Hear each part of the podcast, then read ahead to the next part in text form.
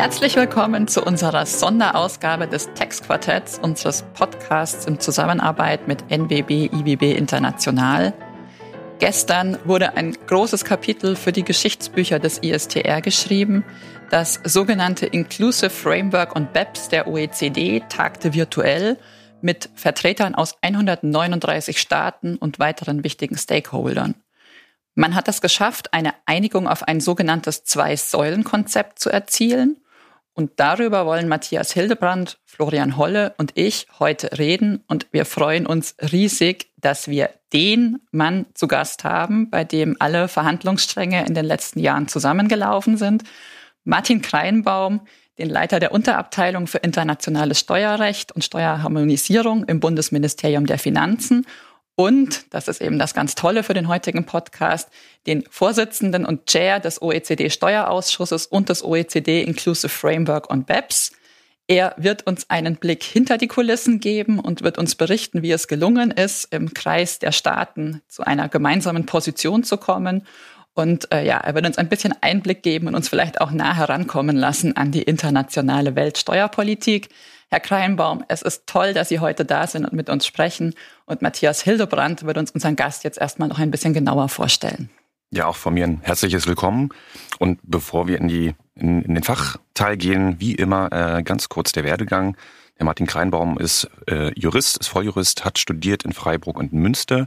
Und nach seinem zweiten Examen als Volljurist ist er eingestiegen in die Finanzverwaltung in Berlin. Dort war er zwei Jahre, hat dann 1997 gewechselt ins Bundesfinanzministerium, war dort Referent für Steuerpolitik. Ähm, ist dann, hat dann einen, einen Zwischenschritt gemacht, einen ganz großen, äh, den ich sehr bewundere und ein bisschen neidisch bin.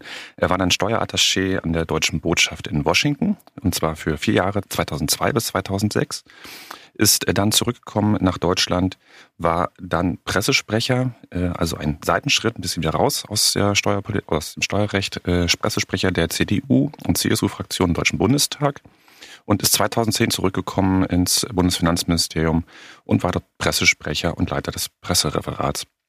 Und seit 2011 ist er jetzt in der Position äh, wieder als Steuerexperte. Herr Kreinbaum, toll, dass Sie dabei sind wenn man auf den Lebenslauf schaut und im Hinterkopf hat Weltsteuerordnung, dann stellt sich die Frage, ein Finanzbeamter, der die Technik des Steuergesetzes kann und gleichzeitig Erfahrung hat als Pressesprecher. Wiefern war die Erfahrung als Pressesprecher erforderlich, notwendig oder hat dazu beigetragen, dass diese Überlegungen zu einer neuen Weltsteuerordnung, wie die Presse schreibt, zum Erfolg ähm, geführt werden konnte?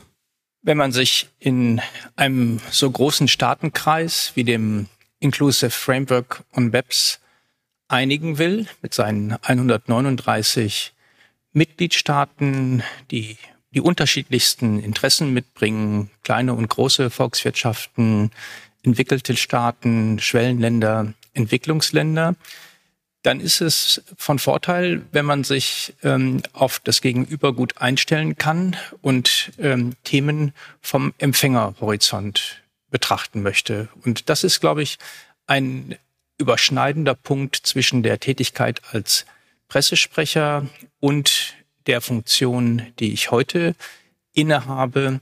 Ich habe als Pressesprecher ziemlich zu Anfang meiner Tätigkeit gelernt, dass ähm, am Anfang ähm, jeder Aktivität die Frage steht, welche Botschaft ich überbringen möchte. Und dieses Konzentrieren auf den Empfängerhorizont, auf die Frage, wie meine Botschaft beim Gegenüber ankommt, das ist sehr hilfreich, wenn man einen großen Staatenkreis mit unterschiedlichen Interessen und damit auch unterschiedlicher Betrachtung aus Perspektive des Empfängerhorizontes zusammenbringen will. Insofern glaube ich, ist es gut, wenn man beide Themenbereiche mal kennengelernt hat, beide Tätigkeitsbereiche kennengelernt hat und sich und versucht und sich in das Gegenüber hineinzufinden und wenn man auch weiß, dass es wichtig ist, äh, sich in das Gegenüber hineinzufinden. Also es hat auf keinen Fall geschadet. Der Rolf Mühlenbrock hat in der letzten Ausgabe gesagt, Finanzbeamte der Zukunft müssen Kommunikatoren sein. Ich glaube, Martin Kreinbaum ist sowas wie das Role Model dafür. Jetzt ähm, noch eine Einstiegsfrage vorab, bevor wir dann in, in das gehen, was die Leute, die uns zuhören, natürlich interessiert. Wenn man Pressesprecher war dann hat man sich ja täglich mit Presse beschäftigt. Wenn man jetzt Steuerrecht macht, ist das so, dass das Allermeiste von dem, was im Steuerrecht stattfindet, nicht in die Presse kommt, es sei denn, es geht um die Wiedereinführung einer Vermögenssteuer oder um die Änderung im Einkommenssteuertarif.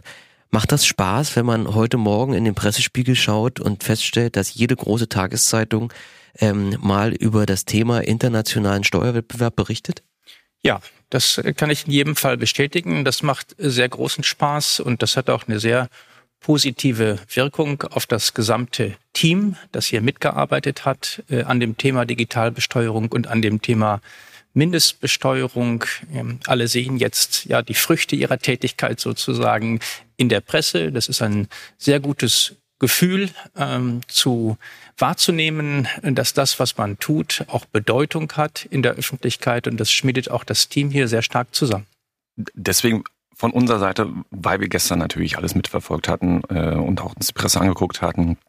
Ähm, ich glaube, das ist ein großer Verhandlungserfolg. Deswegen erstmal herzlichen Glückwunsch. Ich glaube, gestern gab es was zu feiern. Äh, das, äh, das haben wir schon rausgehört. Ähm, be bevor wir in die, ähm, in die einzelnen Sachfragen einsteigen, ähm, in, in der in der Zeitung steht Weltsteuerordnung, teils Weltsteuerkrieg. Es wird von OECD gesprochen, Inclusive Framework. Work.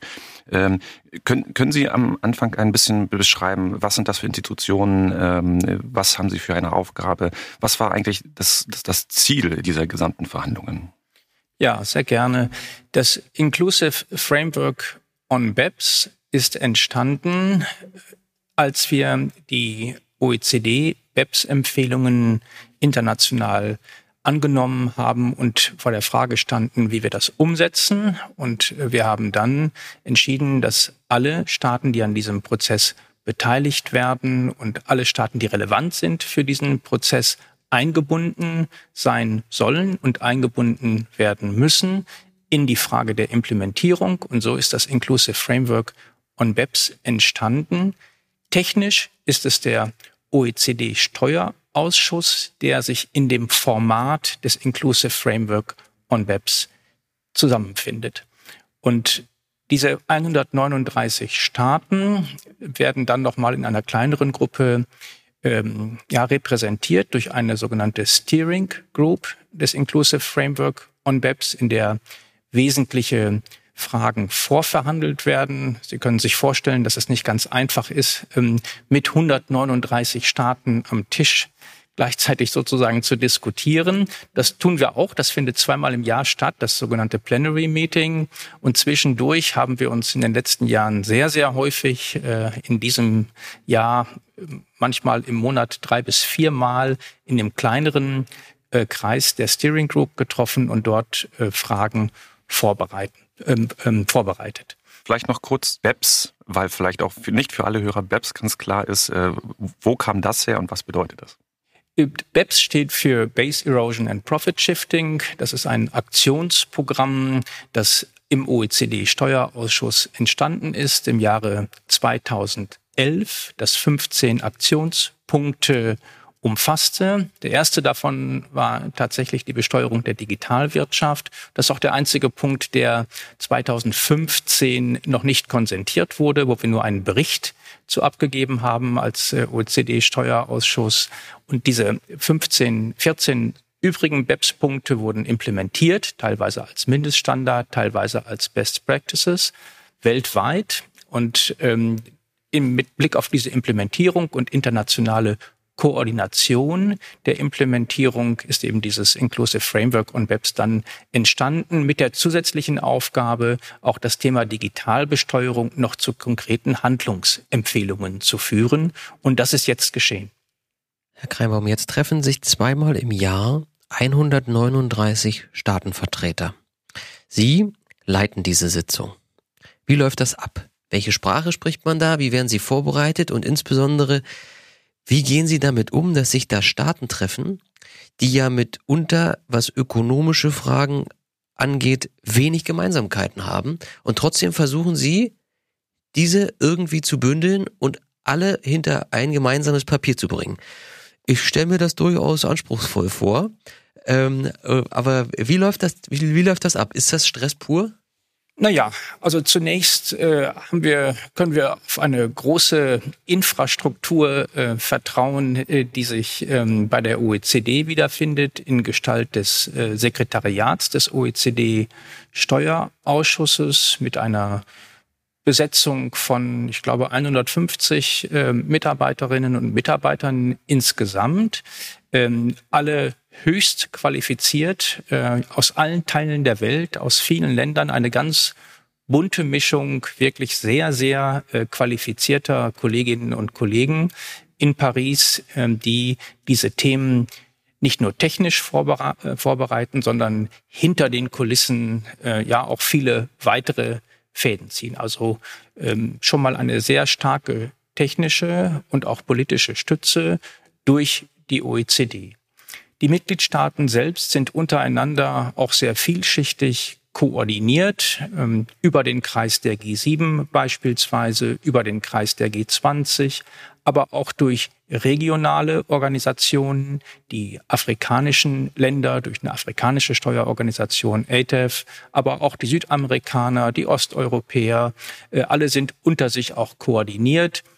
Deutschland beispielsweise koordiniert sich regelmäßig mit seinen engsten Partnern. Das sind hier in Europa sicherlich Frankreich an erster Stelle, aber auch Italien, Spanien und das Vereinigte Königreich. Sehr eng sind wir auch mit den USA verbunden. Auf G7-Ebene finden regelmäßig äh, Treffen statt, auch auf äh, ja, Fachebene. Ich treffe mich mit meinen G7-Kollegen sehr regelmäßig, mit den G20-Kollegen sehr regelmäßig, mit den G5-Kollegen sehr regelmäßig. Manche dieser sich überschneidenden Staatenkreise, der Kollegen aus diesen sich überschneidenden Staatenkreisen ja, treffe ich wöchentlich oder alle 14 Tage. Ähm, früher physisch, ähm, heute laufen viele Sitzungen virtuell ab, aber es gibt vielschichtige Möglichkeiten, sich vorab in kleineren Kreisen zu koordinieren. Und das sind auch Entscheidungsprozesse, von denen wir hier Gebrauch machen, Vorabstimmungen in Gruppen und dann bringen, ja, bringt man mit Alliierten sozusagen seine Themen in diese größeren Gremien ein. Im Fall des Inclusive Framework und BEPS sicher an erster Stelle in die Steering Group mit den 24 Kollegen dort insgesamt, die sich jetzt über die Jahre auch alle sehr gut kennengelernt haben, sodass das ein ganz harmonisches Arbeiten ist. Sie haben aber völlig recht, die Interessen dieser Staaten sind sehr, sehr unterschiedlich je nachdem, welcher Natur die Volkswirtschaften sind beispielsweise. Äh, es gibt natürliche Interessengegensätze zwischen ähm, Entwicklungsländern, Schwellenländern und Industriestaaten. Es gibt natürliche Interessengegensätze zwischen den großen Volkswirtschaften und kleinen Volkswirtschaften. Und es gibt natürlich auch besondere Interessen der Finanzplätze. Und äh, all diese Interessen ähm, müssen unter einen Hut gebracht haben. Es gibt allerdings auch äh, Punkte, die diesen Staatenkreis sehr eng zusammenschweißen und die einigend wirken. Und das ist insbesondere das gemeinsame Interesse an der Stabilität der internationalen Steuerarchitektur. Wir sind alle gemeinsam darauf angewiesen, dass wir ein Rahmenwerk schaffen und erhalten, in dem vor allem Unternehmen und Wirtschaft sich entwickeln kann und ähm, ja Geschäfte betreiben kann und ähm, insgesamt äh, aktiv auch grenzüberschreitend sein kann. Das ist das einigende Interesse und dafür ist es außerordentlich wichtig, ein äh, zuverlässiges und stabiles nicht nur regulatorisches, sondern auch steuerrechtliches Rahmenwerk zu haben. Und dieses übergeordnete Interesse müssen wir immer wieder in den Vordergrund stellen. Und es ist auch klar unser oberstes Interesse, unser deutsches oberstes Interesse, diese Stabilität herzustellen und zu gewährleisten, damit Unternehmen äh, und auch Privatpersonen äh, sich im internationalen im internationalen Umfeld äh, möglichst ähm, ja gut bewegen können und ein möglichst zuverlässiges ähm, Umfeld vorfinden. Und zu diesem Gerüst Kommen wir jetzt, Eva, oder? Ich hätte noch zwei Fragen vorher. Kommuniziert man eher schriftlich, weil das ja ein sehr komplexes Umfeld ist, äh, sehr komplexe äh, Themen, oder mündlich, äh, das, das Verhandeln? Und läuft das Verhandeln immer in die Nacht hinein bis zum Ende der gewinnt, der noch munter ist? wie man das aus Brüssel so ein bisschen kennt? Verhandelt wird äh, sowohl äh, schriftlich als auch mündlich äh, und heute auch über alle möglichen denkbaren Kommunikationskanäle. Äh, viele Kollegen äh, sind in äh, Twitter, WhatsApp-Gruppen zusammen auf, auf Plattformen, auf digitalen Plattformen unterwegs. Ähm, viele Kollegen kann ich direkt ähm, ja, jederzeit anrufen, ähm, wir schicken E-Mails. Es ist eine in weiten Teilen sehr informelle Kommunikation, die wir haben. Ähm, das geht heute über alle Kommunikationskanäle, äh, die man sich so vorstellen kann. Ähm, insoweit, glaube ich, hängt es immer sehr davon ab, wie der persönliche Draht äh, unter den Kollegen aussieht. Aber ich würde schon sagen, dass im Ergebnis sehr viel mehr mündlich oder über informelle Kommunikationskanäle läuft als über das äh, offizielle Verteilen von Papieren. Das muss man klar sagen. Die Kernentscheidungen werden ähm, eher so vorbereitet und getroffen, dass es über sehr informelle Informationskanäle und über informellen Informationsaustausch abläuft. Also so wie ich mich mit äh, meinen Freunden zum nächsten EM-Spiel verabrede äh, und wer die Getränke mitbringt, so macht Herr Kreinbaum das in einer WhatsApp-Gruppe, was äh, den globalen Mindeststeuersatz angeht. So habe ich das jetzt mal verstanden. Hochinteressant, hochinteressant. Ja, das ist gelebter Multilateralismus, ja, Florian. Das ja. Äh, ist mehr als die Fußball-Europameisterschaft. Also, da sind die Kommunikationskanäle noch offen. Das ist ja nicht in jedem Politikbereich so, aber es ist schön zu hören. Absolut. Aber jetzt wollen wir natürlich auch dazu kommen, äh, was gestern gelungen ist, nämlich über das konkrete Verhandlungsergebnis sprechen. 130 ähm, Staaten haben sich hinter einem sogenannten Zwei-Säulen-Konzept ähm, geeinigt. Ähm, vielleicht sprechen wir als erstes kurz darüber, warum zwei Säulen? Wie ist es dazu gekommen, dass man überhaupt sozusagen zweigleisig losgearbeitet hat? Und dann sprechen wir im nächsten Schritt natürlich drüber, was jetzt äh, tatsächlich von diesen zwei Säulen schon an Eckpunkten konzentriert ist zwischen den Staaten. Aber Herr Kleinbaum, vielleicht fangen wir an mit dem Konzept als solches. Ausgangspunkt der Diskussion äh, war die Frage, wie die Digitalwirtschaft künftig weltweit besteuert werden soll. Und da stand zum einen der Gedanke im Hintergrund, dass Unternehmen, die in der Digitalwirtschaft aktiv sind, heute in Ländern Geschäfte betreiben können, ohne dort Anknüpfungspunkte zu bilden, die nach klassischem Steuerrecht dazu geführt hätten, dass diese Staaten, in denen diese Unternehmen unterwegs sind, auch ähm, an den Gewinnen dieser Unternehmen steuerlich profitieren konnten. Das war eine Perspektive. Die zweite Perspektive war, dass ähm, vor allen Dingen in der öffentlichen Wahrnehmung häufig bemängelt wurde, dass die großen Digitalunternehmen insgesamt sehr niedrig besteuert werden. Sodass sich aus der Gesamtdiskussion zwei Perspektiven ergeben haben. Einmal die Frage der richtigen oder akzeptierten Allokation von Gewinnbesteuerungsrechten an unternehmerischen Gewinnen international und zum anderen die Frage, wie man sicherstellt, dass diese Unternehmen überhaupt ausreichend besteuert werden.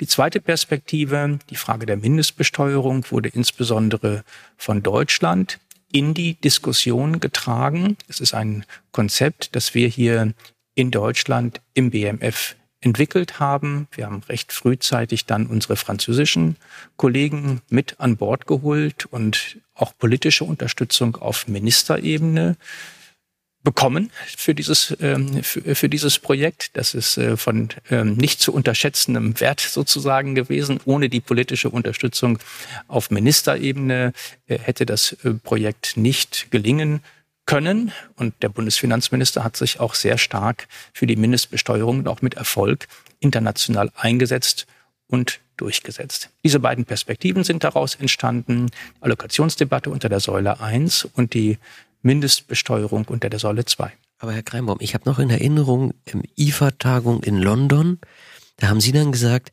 es wird die Säule 1 nur mit der Säule 2 geben. Wie ist das eigentlich entstanden? Also, jetzt habe ich verstanden, im BMF gab es die Idee, diese Säule 2 zu implementieren mit verschiedenen, äh, vier, vier verschiedenen Maßnahmen.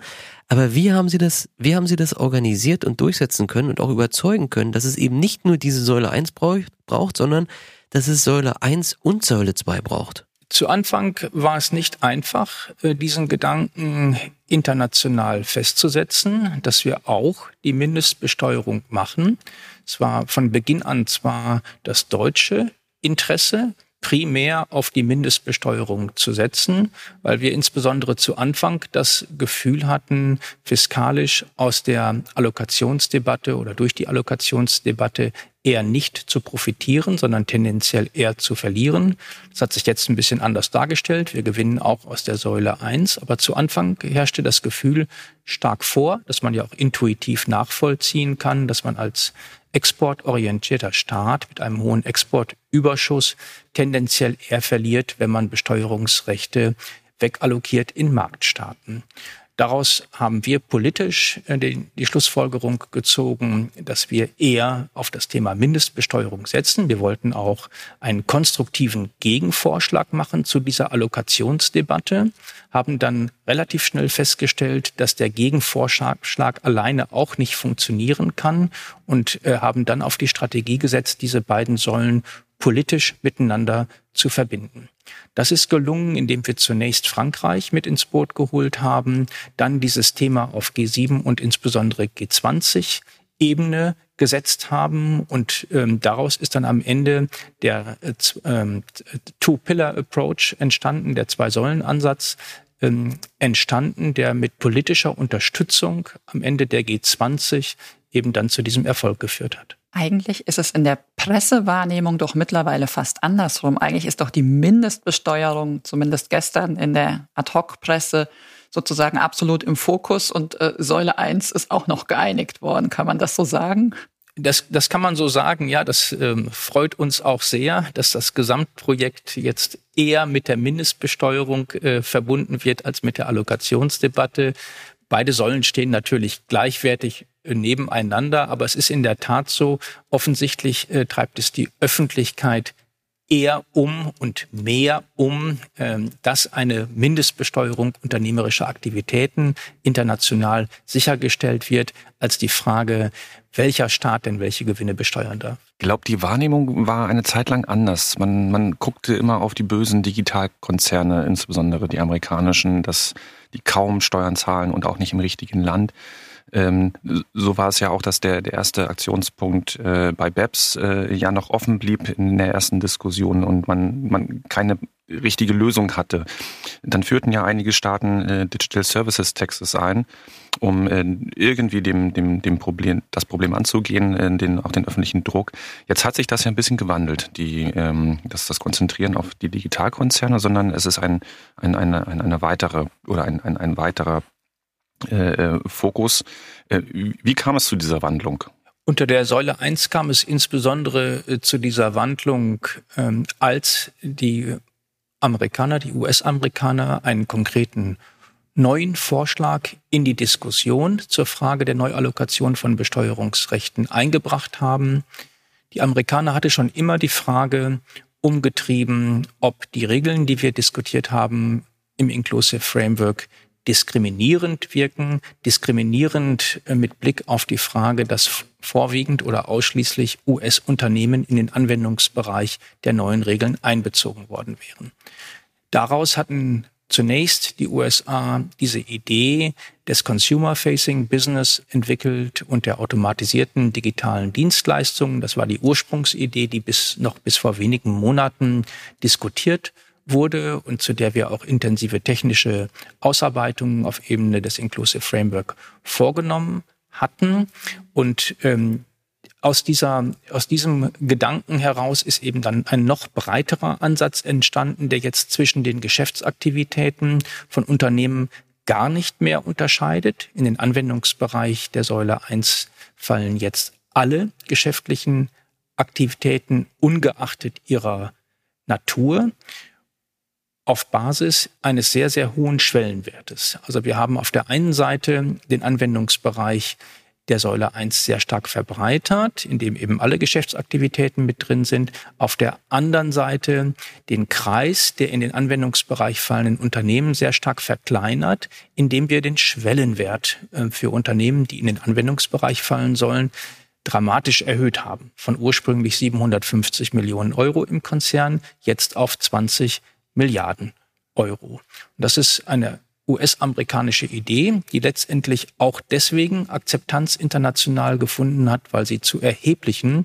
administrativen Erleichterungen führen wird, erheblich weniger Compliance-Aufwand für Steuerpflichtige und für äh, Steuerverwaltungen auch bedeutet. Das ist auch ein sehr wichtiger Punkt und ähm, gleichzeitig gewährleistet, dass die Unternehmen, die in den Anwendungsbereich fallen sollen, die jeder intuitiv im Hinterkopf hat, wenn er über die Digitalbesteuerung nachdenkt, also die großen Digital Giants, die fallen halt weiterhin in den Anwendungsbereich, weil sie eben sehr groß sind und weil sie hochprofitabel sind. Und neben der Größe, habe ich jetzt verstanden, gibt es noch ein zweites Merkmal, nämlich die besonders hohe Marge bei solchen Unternehmen.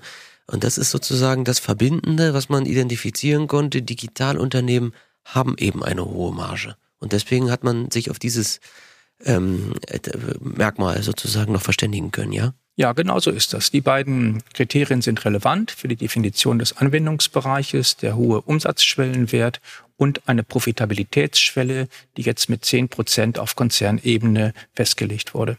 Jetzt müssen wir natürlich noch kurz zurückfragen. Der Spiegel hat gestern als erstes geschrieben, dass Kreditinstitute, was die Säule 1 angeht, jetzt nicht dabei sind. Was ist denn da dran?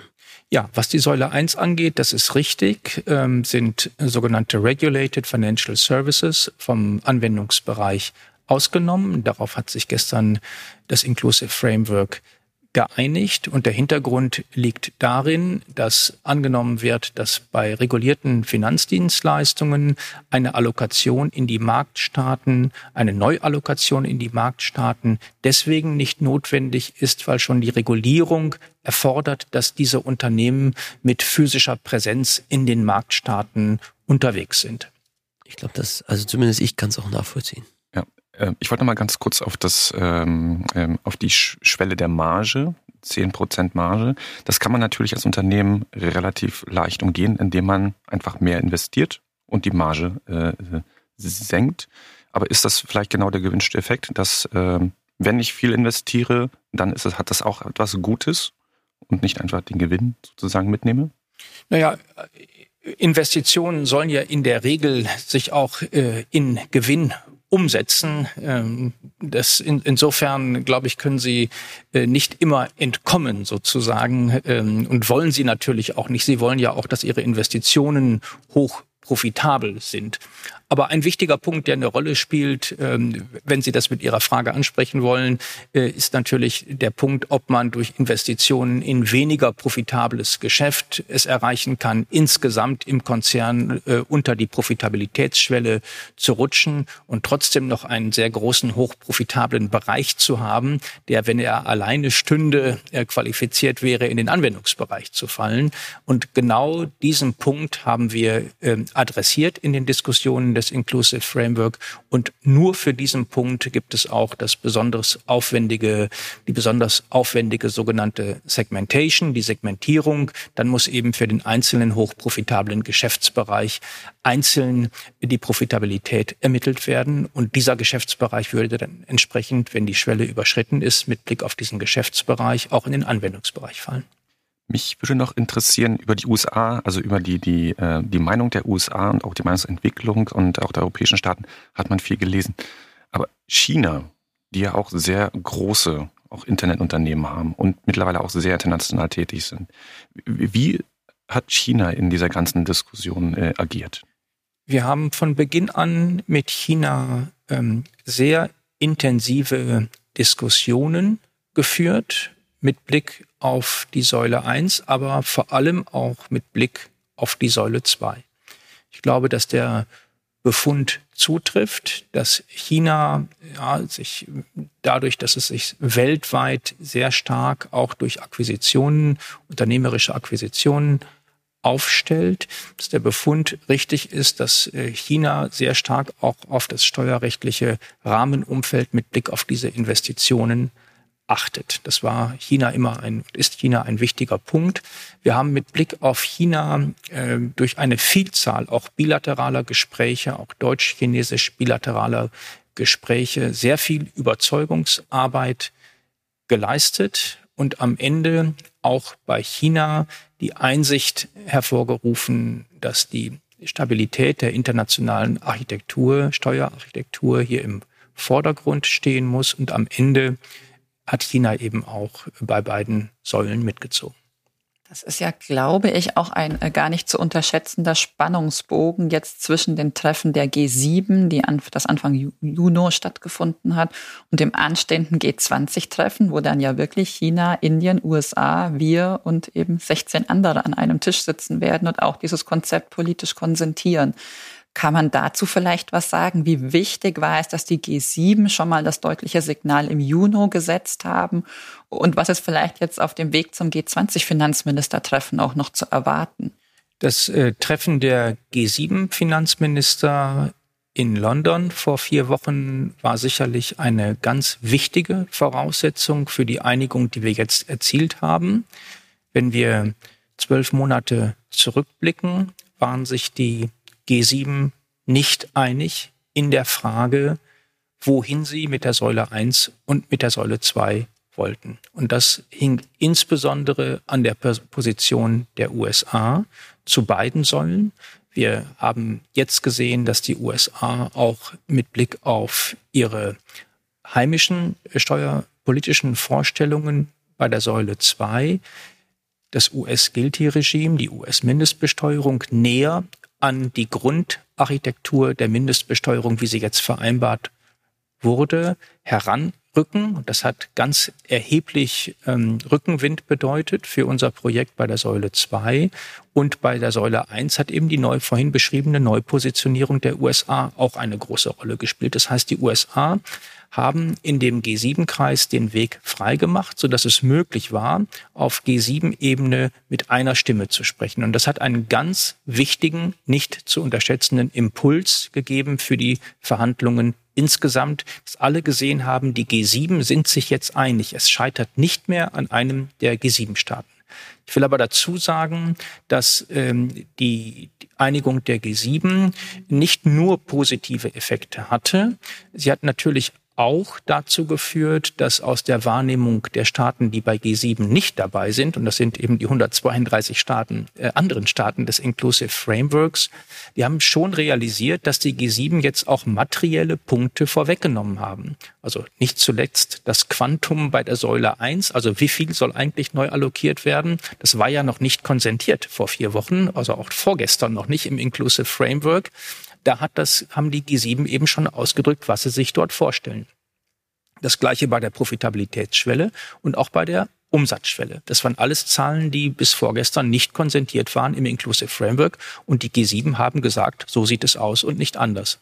Das gleiche gilt für die Säule 2 bei der Mindestbesteuerung at least 15 Prozent. Ja, das äh, haben die G7 gesagt und, und die anderen standen da und haben das dann in, äh, zur Kenntnis genommen. Ja, und wissend, jetzt können die G7 dahinter nicht mehr zurück. Ja, die G7 können nicht äh, vor vier Wochen in London erklärt haben, wir wollen at least 15 Prozent und hätten gestern erklärt, 12,5 wäre auch ein gutes Ergebnis. Das hätte nicht funktioniert. Insofern äh, muss man entsprechende politische Schritte auch sehr vorsichtig choreografieren. Ähm, ich glaube, das haben wir getan mit äh, viel Arbeit auch im Hintergrund und viel Vorbereitungsarbeit und Überzeugungsarbeit in verschiedensten Verhältnissen im Hintergrund.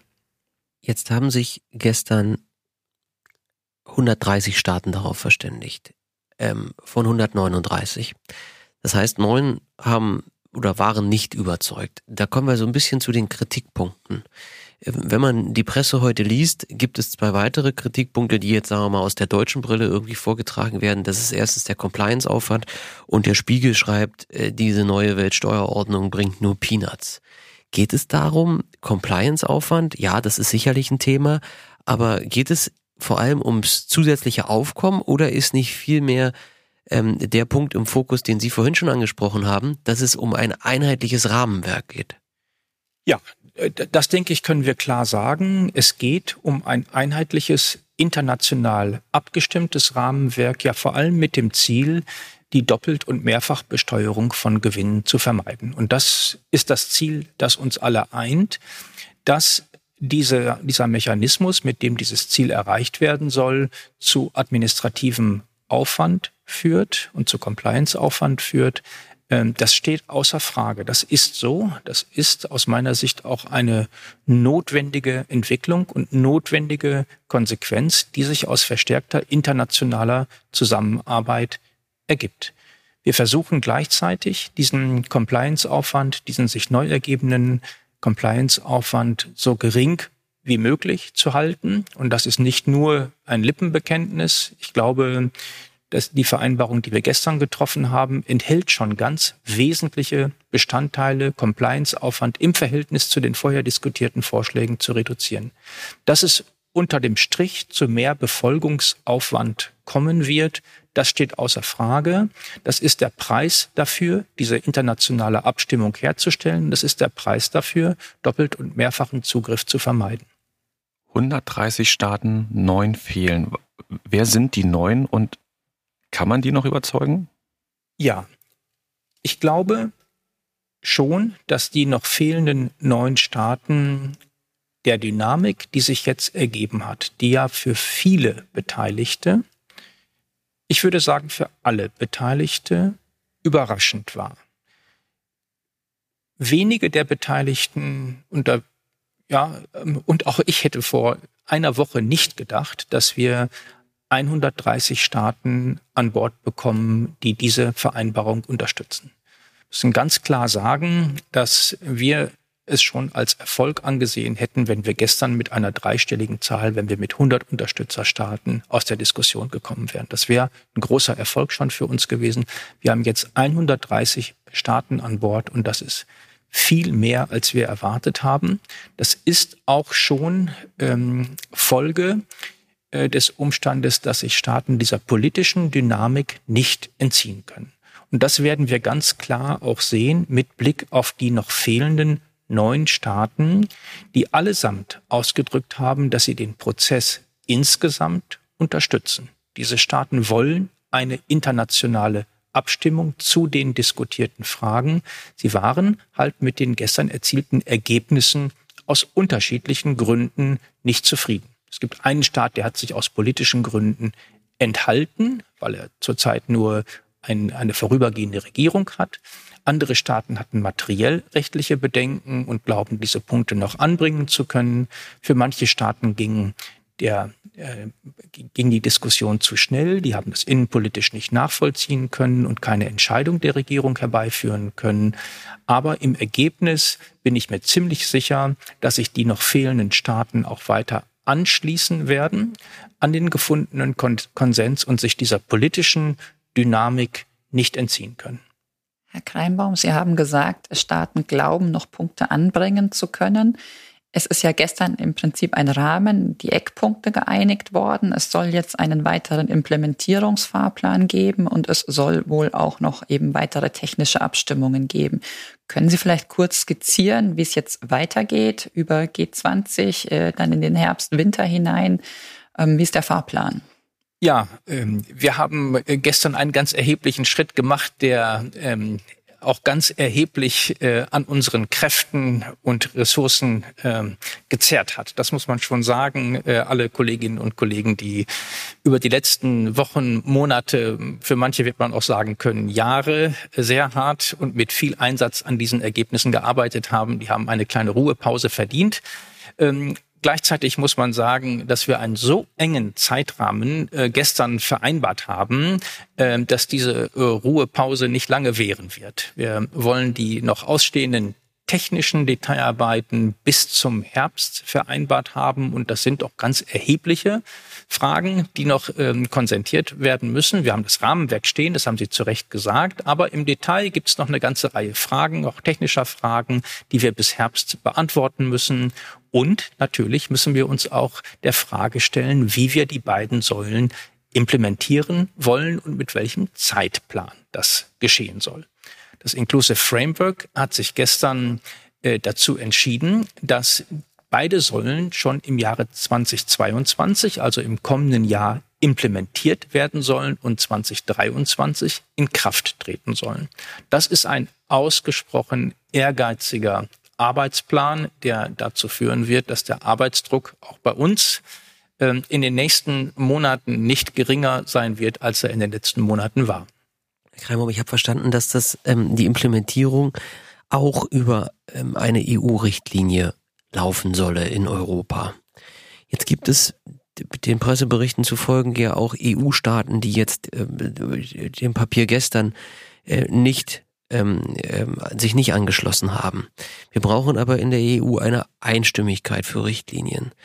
Ähm, das würde mich mal interessieren, wie Sie, wie Sie das sehen und natürlich auch die Frage, die dann, glaube ich, auch wiederum Unternehmen umtreibt. Es ist ja nicht so, dass wir aktuell nicht ähm, schon Regelungen im internationalen Steuerrecht hätten.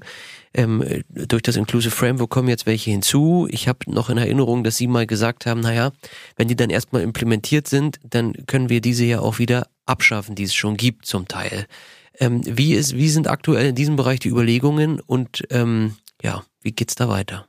Zu, zu Ihrem ersten Punkt ist es sicherlich richtig, dass ähm, die von uns und von vielen anderen EU-Mitgliedstaaten angestrebte Präferenz mit Blick auf die Implementierung zumindest der Mindestbesteuerung eine Richtlinie sein wird. Wir möchten die Mindestbesteuerung in Europa auf Basis einer Richtlinie implementieren. Sie haben zu Recht beschrieben, dass dafür eine Einstimmigkeit erforderlich ist. Und gestern haben drei Mitgliedstaaten der Europäischen Union das Projekt nicht unterstützt. Hier gilt äh, das vorhin Gesagte, dass ich zumindest glaube, dass sich der politischen Dynamik auch diese drei Staaten nicht entziehen können, sodass ich weiterhin darauf setze, dass wir die Mindestbesteuerung über eine Richtlinie in Europa implementieren können. Das würde auch eine bessere rechtliche Absicherung für uns bedeuten, europarechtliche Absicherung für uns bedeuten. Aber falls das nicht möglich sein sollte, bin ich mir ziemlich sicher, würden wir im Wege einer europäischen Koordinierung die Mindestbesteuerung auch auf andere Art und Weise durchsetzen können. Mit Blick auf Ihren zweiten Punkt, äh, die Frage weiterer Defensivmaßnahmen, die schon eingerichtet sind, äh, insbesondere auch durch die Umsetzung der ATAT-Richtlinie, birgt die, ähm, äh, gewährt die ähm, Mindestbesteuerung, wenn sie in Europa implementiert ist oder auch weltweit implementiert ist, sicherlich ähm, die Möglichkeit, andere Defensivmaßnahmen aufgehen zu lassen in den neueren, neuen Regelungsmechanismus, ja, soweit sich die Defensivmaßnahmen decken, sozusagen. Das äh, ist nicht zwingend der Fall, wenn Sie sich unsere heutige Hinzurechnungsbesteuerung ähm, ansehen, die ja unter Umständen greifen würde, wo, nicht, wo die Mindestbesteuerung nicht immer greifen würde. Ja, äh, und umgekehrt auch, aber es ist eben kein völlig ähm, überlappender Bereich. Ähm, dennoch ähm, birgt die, ähm, die Mindestbesteuerung und die Implementierung der Mindestbesteuerung politisch die Möglichkeit, bei anderen Defensivmaßnahmen abzurüsten. Das heißt, es ist auch ein Vereinfachungspotenzial da, wenn wir die ähm, Mindestbesteuerung implementiert haben. Ja, die spannenden juristischen Fragen äh, scheinen jetzt dann erst richtig loszugehen, äh, nachdem sozusagen die politischen, das politische Rahmengerüst vereinbart ist. Ähm, wir werden das Thema sicherlich auch eines Tages wieder aufgreifen im Podcast, hoffentlich Ihnen, Herr Kreimbaum. Es ist einfach ganz spannend, ähm, Berichte aus der ersten Hand zu hören und äh, ja, den Multilateralismus quasi auch spüren zu können im Rahmen dieses Podcasts. Ich fürchte, wir dürfen nicht wieder die Zeit völlig überschreiten und müssen zum Schluss kommen. Eva, ich hätte aber noch tatsächlich eine Frage an Herrn Kreimbaum. Gibt es in, also in einem anderen politischen Bereich ähm, äh, international, wo es vergleichbar so viele Staaten gibt, die sich einigen auf einen, auf einen Kompromiss in der letzten Zeit? Ja, äh, einen anderen politischen Bereich, ein, es gibt sogar einen anderen steuerpolitischen Bereich, äh, nämlich das äh, Global Forum on Transparency, wo wir mit äh, in einem Kreis von 151 Staaten Transparenzstandards vereinbart haben. Das ist auch eine Erfolgsgeschichte letztendlich auch des OECD-Steuerausschusses. Der automatische Informationsaustausch zu Finanzkonten insbesondere und jetzt auch der automatische Informationsaustausch mit Blick auf einen weiteren Anwendungsbereich über Finanzkonten hinaus. Ähm, das fällt mir spontan ein. Es ist auch ein steuerpolitischer Bereich. Ähm, ja, äh, ich, ich glaube schon, dass wir steuerpolitisch gut aufgestellt sind, international, ähm, durch die internationalen Gremien, insbesondere auch ja durch die Gremien, die auf, im Kern auf den OECD-Steuerausschuss zurückgehen, äh, uns international zu koordinieren. Wir sind da, meine ich, sehr gut aufgestellt.